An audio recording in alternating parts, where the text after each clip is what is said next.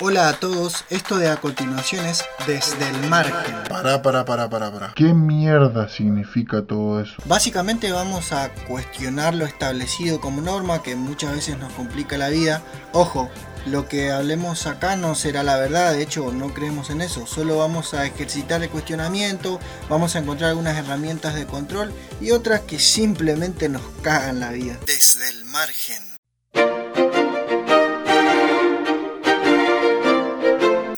Hola, ¿cómo estás? Capítulo 10. Em, hoy, ¿qué pasó? ¿Qué pasó? ¿Escuchaste? Dijiste, este no es el, programa de Gonzalo desde el margen. Este no es el programa, no, no, no. Cambiamos la cortina porque entramos en una nueva era. ¿Sí?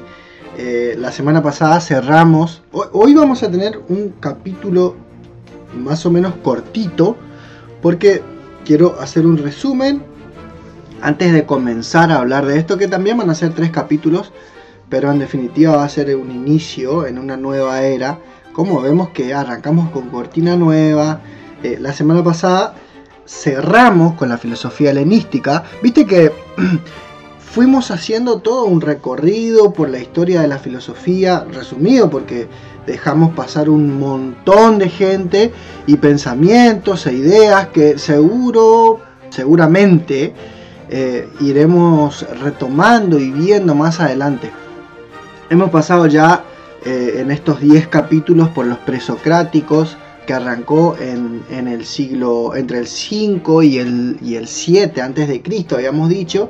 Pasamos por la filosofía clásica alrededor del siglo 5 antes de Cristo. De ahí nos fuimos a la filosofía helenística, que es la que cerramos la semana pasada, que estuvo alrededor del siglo 3 antes de Cristo. Y ahora pasamos ese límite antes de Cristo. Acá en donde iniciamos, por eso este cambio, esta nueva, este lavado de cara, acá Cristo ya nació, eh, ya murió y pasó todo esto que, ya sabemos, ya, es historia. Vamos a dar inicio hoy a la filosofía medieval que eh, arranca más o menos entre el siglo primero y segundo después de Cristo. Eh, ahora sí ya vamos a, hoy va a ser el último, bueno, después de que cerramos con la filosofía medieval, vamos a dejar de hablar con antes y después de Cristo porque ya pasamos. Así que bueno, eh, acá siempre hay un conflicto porque mucha gente cree que esta no fue una etapa en que, o, dicen que fue una etapa en que no hubo filosofía. De hecho hubo un pensador que dijo, el pensamiento se apagó en la Edad Media para renacer en la modernidad. Pero no es así. Por ahí podemos estar en desacuerdo con lo que se dijo en algunas cosas, en algunos casos, o en todas, depende de la postura que tenga cada uno de ustedes. en mi caso, en algunas cosas sí, algunas no.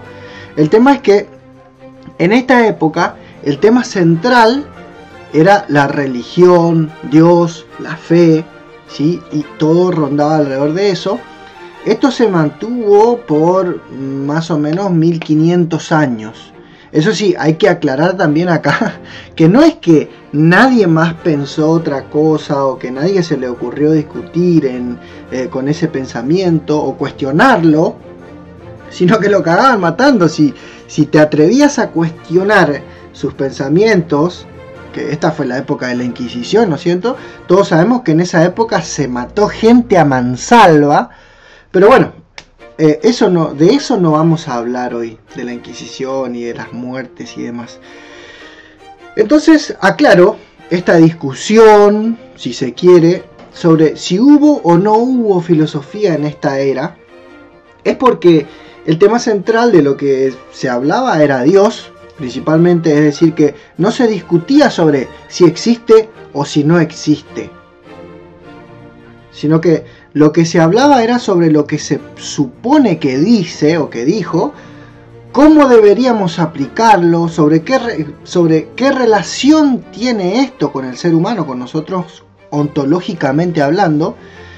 En otras palabras, esta filosofía sigue hablando o tratando sobre la ética, en este caso religiosa. ¿Sí? Aparte de todo esto, estaban los denominados por la iglesia herejes, que eran los que cuestionaban o en otras palabras, criticaban lo que se decía, entre comillas, oficialmente sobre estos temas. Que estos fueron en su mayoría los que eran castigados por los dogmáticos religiosos, que fueron quemados, crucificados, ahorcados en público y demás. La cuestión es que en esta época se tomaba a Dios como incuestionable, o sea, existe y punto. Y dijo esto, y no se discute. Acá es donde surge la pregunta, ¿qué rol cumple entonces la filosofía?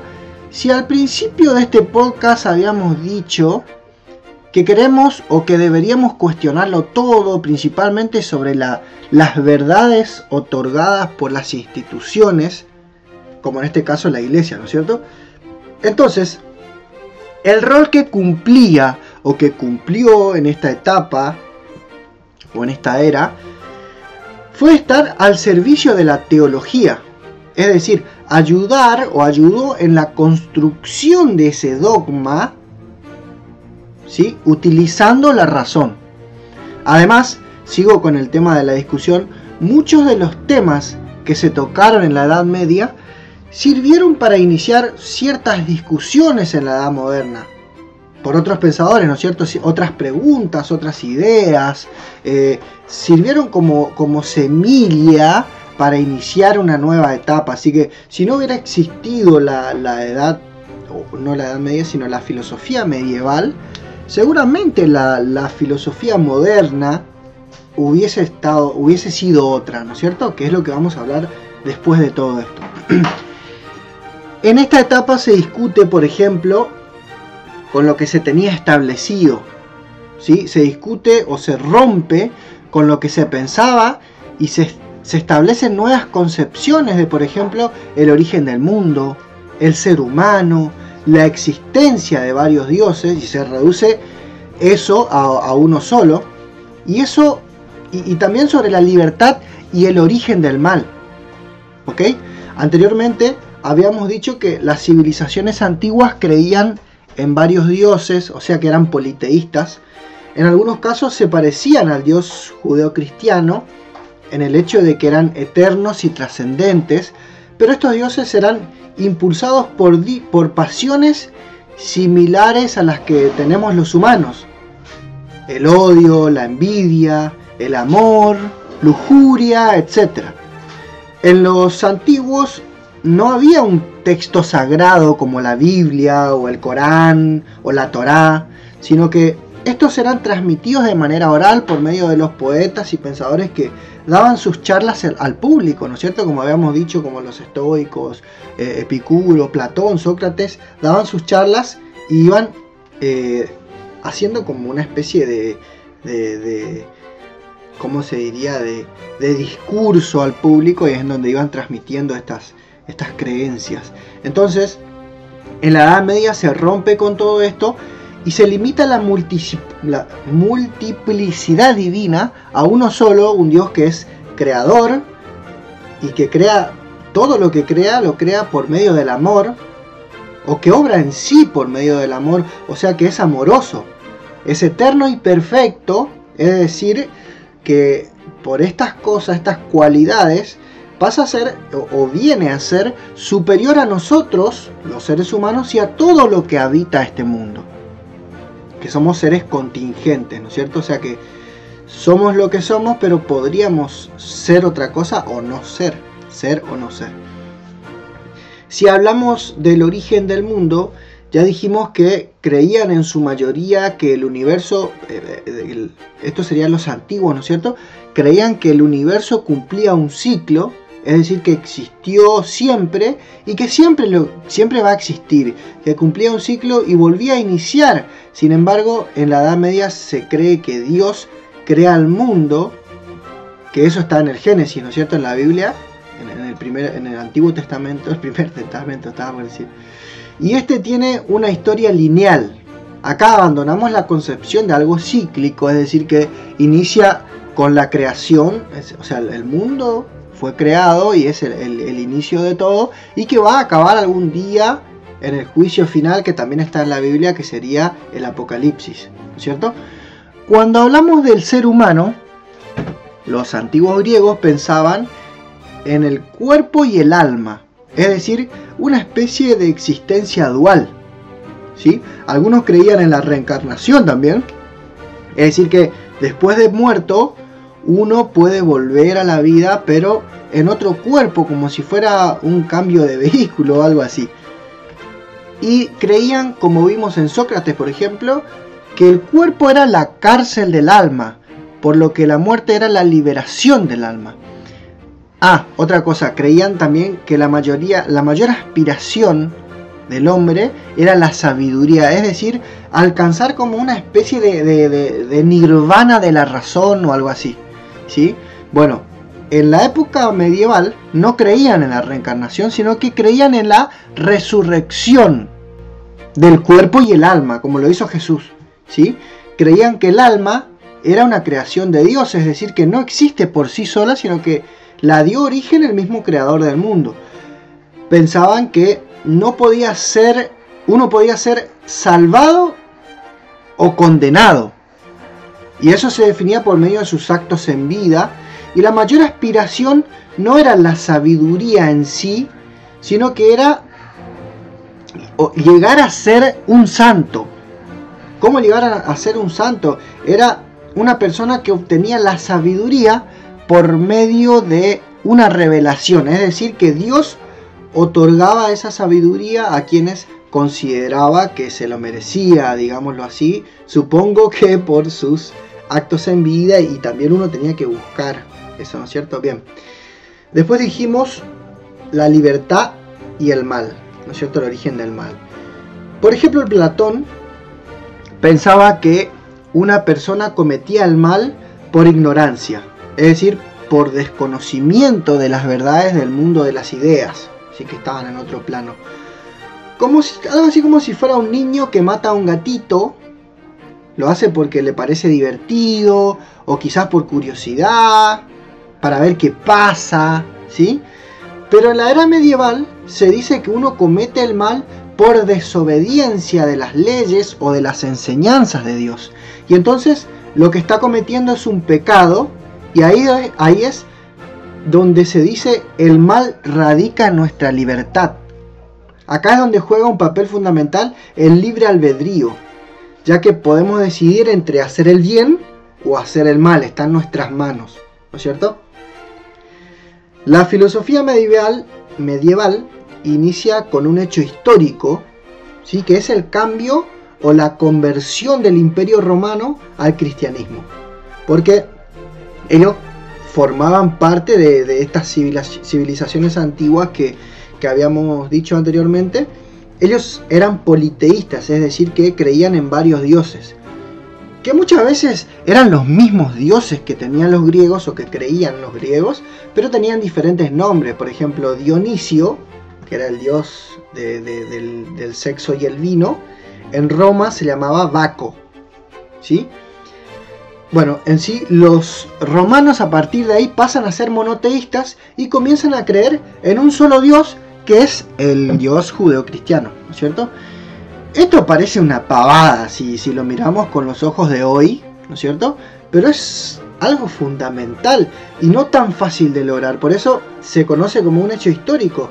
No es que dictan una ley y a partir de ese día cambian las creencias de las personas como, como por arte de magia o de un día para el otro dejamos de creer en todo este montón de dioses y vamos a creer en uno solo. No.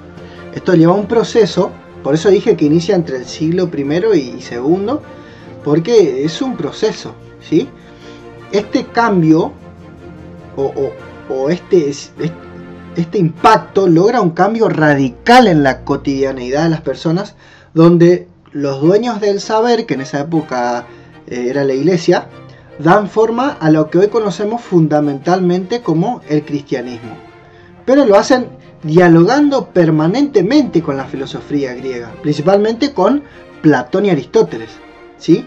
Eh, la filosofía medieval se divide en dos partes, que son la patrística, que inició en el siglo I o segundo, que es cuando inicia esta, esta corriente, más o menos hasta el siglo VIII, que es donde estaban estos padres de la iglesia y el principal pensador de esta etapa, digamos, fue San Agustín, que es quien, de quien vamos a hablar la semana que viene, que me acuerdo que en el programa de, Rafael cuando, no, cuando me hizo la entrevista había una chica que creo que era de Buenos Aires o, vivía en Buenos Aires, eh, había dicho que su filósofo favorito era San Agustín porque era muy ordenado. Bueno, el capítulo que viene vamos a estar hablando de San Agustín. Lamentablemente va a ser un capítulo donde vamos a estar resumiendo de nuevo, pero seguramente en un futuro lo vamos a retomar. Eh, bien, eh, dijimos que el principal pensador se llama San Agustín, ¿sí?